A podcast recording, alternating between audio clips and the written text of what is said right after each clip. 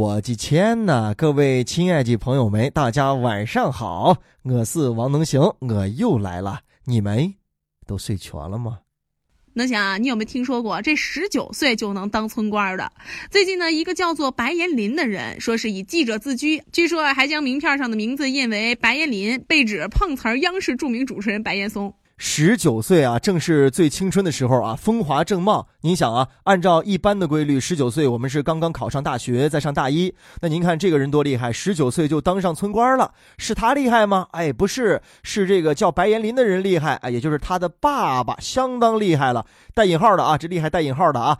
经过调查呢，这个白岩林啊啊，他长期是活跃在陕北各地啊。这个白岩林啊，其实是陕北高杰村镇政府的干部，他存在着长期吃空饷的情况。这个问题就很神奇啊，是吧？他他吃空饷，他手上还有这么大的劲啊，让手上的权力啊，呃，让十九岁的女儿就当上了村官。据说啊，他的电话号码尾号是五个八啊，车牌号也是五个八，就很杂事了，相当于。不是王能行，稍微等一下，等一下，等一下，信息量有点大，是吧？那你说这个新闻，咱们是该评论他当着干部还要扮演记者，还是评论他的女儿，还是评论他自称白岩松的兄弟，还是评论他的奔驰车，还是评论他的手机号？哎呀妈妈，这故事还真够复杂，主线太多，没有次线，每一样提溜出来都可以说上好半天。这就是，嗯，没错，魔幻现实主义色彩。我们的党呢，相信这个人啊，让这个人来当干部。当干部呢，是当群众的干部，做事情呢是为百姓做事情。你要谋的利呢，是为百姓来谋福利。你看他一样没占着，是吧？就为自己的女儿来谋福利了。哎，最关键的是，你看他当着干部还要自称是记者，这样记者很无辜啊啊，把记者也拖下水了。那我们想一想，这到底是我们害怕他干部的身份呢，啊，还是害怕记者这个无冕之王的身份呢？啊，还是他吃空饷的姿势很优美，让我们不由得赞叹呢？啊，到底是怎么回事，让他成为这样一个神奇的存在，还给自己自封一个记者？哇，这么牛，这么厉害啊！那你要是自封自己是一条锦鲤，是不是就不用工作了？不行，不工作怎么能行嘛？他还要吃空饷的嘛？那咱们呢也算是长见识了啊！十九岁还没上学呢，还没毕业呢，就可以当村官啊！我们真是的。不过也说不定，人家的女儿呢，也许真的很优秀呢啊！自古英雄出少年啊啊！但是我觉得有这样的父亲，这样的家庭教育环境，我觉得可能不会是这样的词语来形容他的女儿啊！你自己吃空饷吃了这么多年，然后把女儿一安排，是不是接下来下一步的打算是女儿也得也得吃上他好多年？有句话呢，叫“常在河边走，哪能不湿鞋”。不过这样也也也形容不够贴切。就是这个人啊，在这儿陕北当地这么多年，感觉好像游刃有余，好像觉得已经没有人能把他给怎么地了啊，已经膨胀了，手笔是越做越大，事情是越做越绝。但其实呢，你要知道啊，每一个人民群众的眼睛都是雪亮的，都在那儿盯着你呢。所以我觉得这个事儿要出来之后，真的得好好查。哎，空想吃了多久是吧？把。吃的空饷给我吐出来啊！吃了我都给我吐出来，然后顺带看看有没有其他人跟着一块啊，帮他拿茄子、拿碗啊、拿筷子的是吧？呃，帮他收拾餐具的，都给他提溜出来。那想最近呢，你有没有接到过这个九五开头的推销电话？原来啊，咱都知道什么四零零、八零零，咱就不接了。这九五开头的电话，现在那是越来越多了。听着呢，还是一挺亲切的小姐姐，而且呢，还跟你对答如流。可这些啊，全是机器人。这个事儿大家应该都经过吧？啊，不瞒大家说，在十一假期呢，我就接到了一个九五七二六四三九的八位数的电话号码。接通之后呢，电话那一端啊，传来了一个哎非常漂亮的一个机械女声。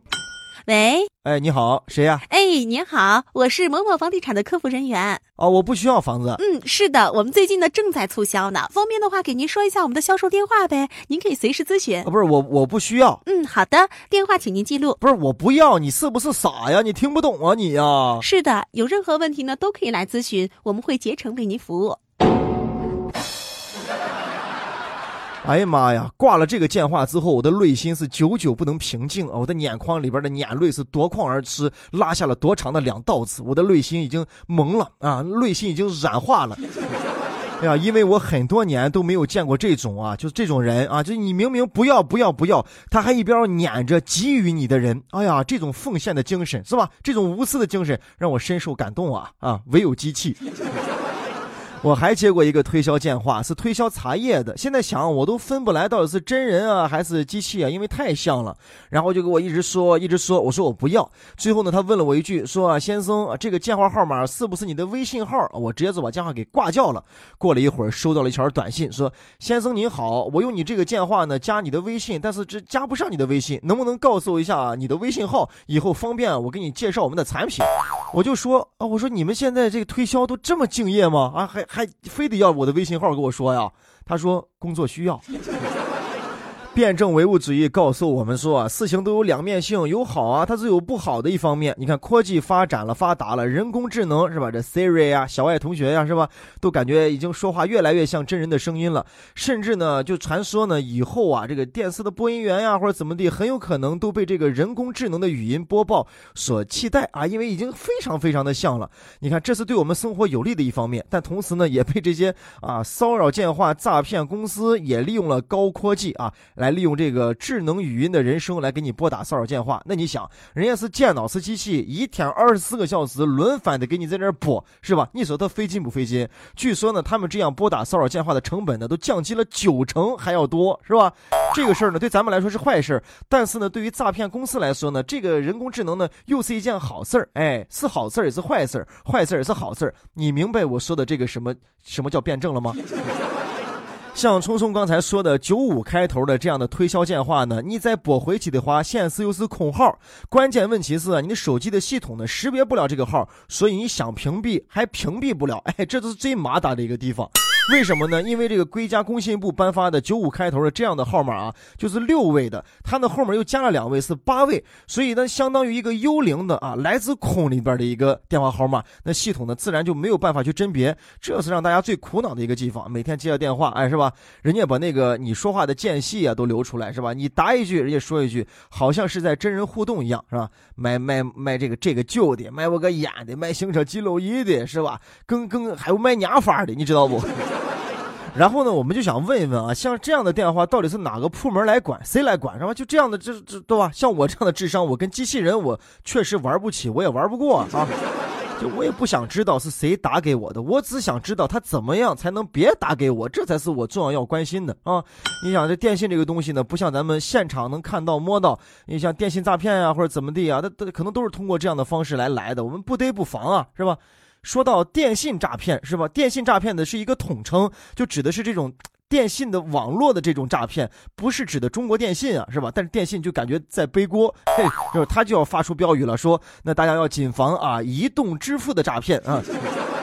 说移动支付诈骗呢，也说的是整个网络，但是中国移动又觉得好像我背了锅了。嘿，联通最高兴了，又发发了一句话，说，嗯，那大家都要小心啊，这种移动支付式的电信诈骗，反正跟联通反正没燃烧。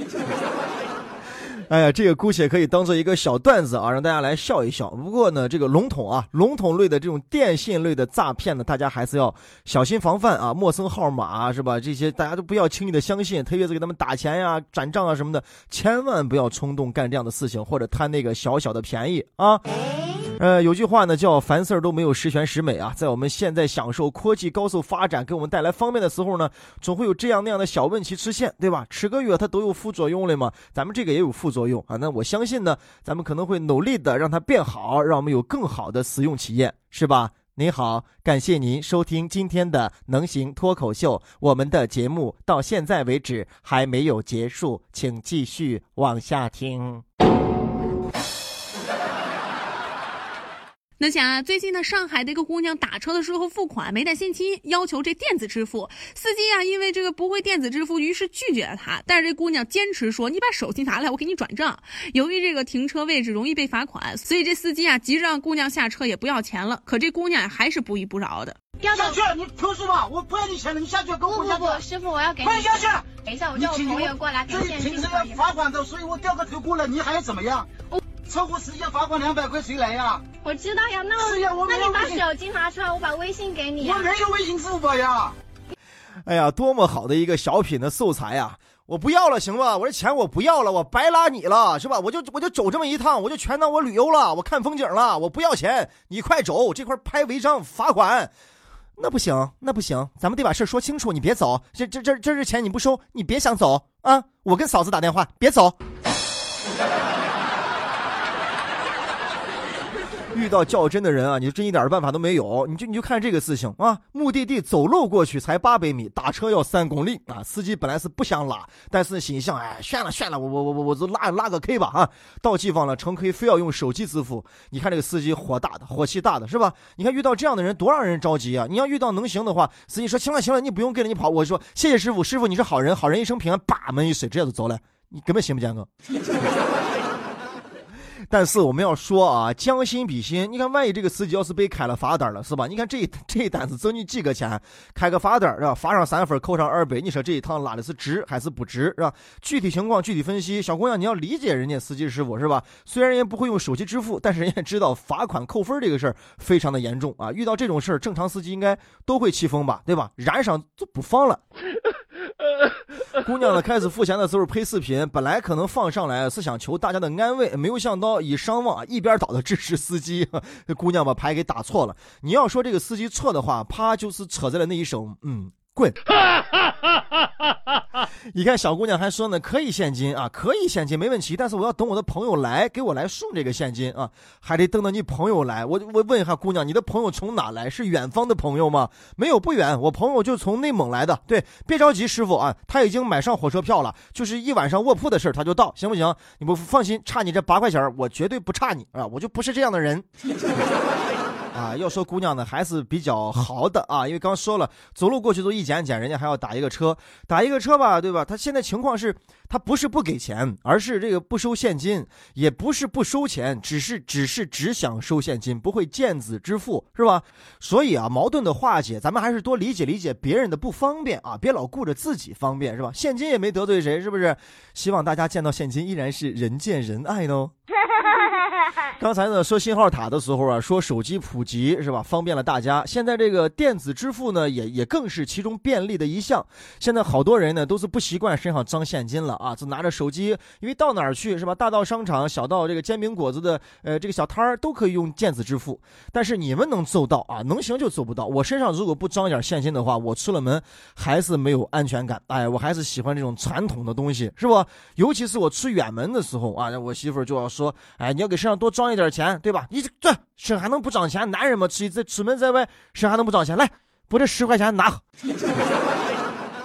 哎呀，我说我说媳妇，这十块钱太多了，我怕我花不完。花不完有啥呢嘛？花不完还是差的钱嘛？找很多钱你可拿回来就对了嘛？啊，是跟我我娃装上，我娃装上这身上，嗯，压针。哎，说到这个司机啊，师傅啊，其实当时应该怎么办才好呢？啊，你已经从心里边打定主意，不想收他这一份车费了，而且请的地方容易配违章，你就一脚油门一轰啊，把他就拉到那个八百米打车的起点嘛，然后把音乐打开，music 啊，给他放上一首歌，又回到最初的起点，人猿泰山燃烧我的卡路里，让他慢慢走去吧。能行哥在陕西渭南向你问好，祝你好梦，晚安，早点睡吧。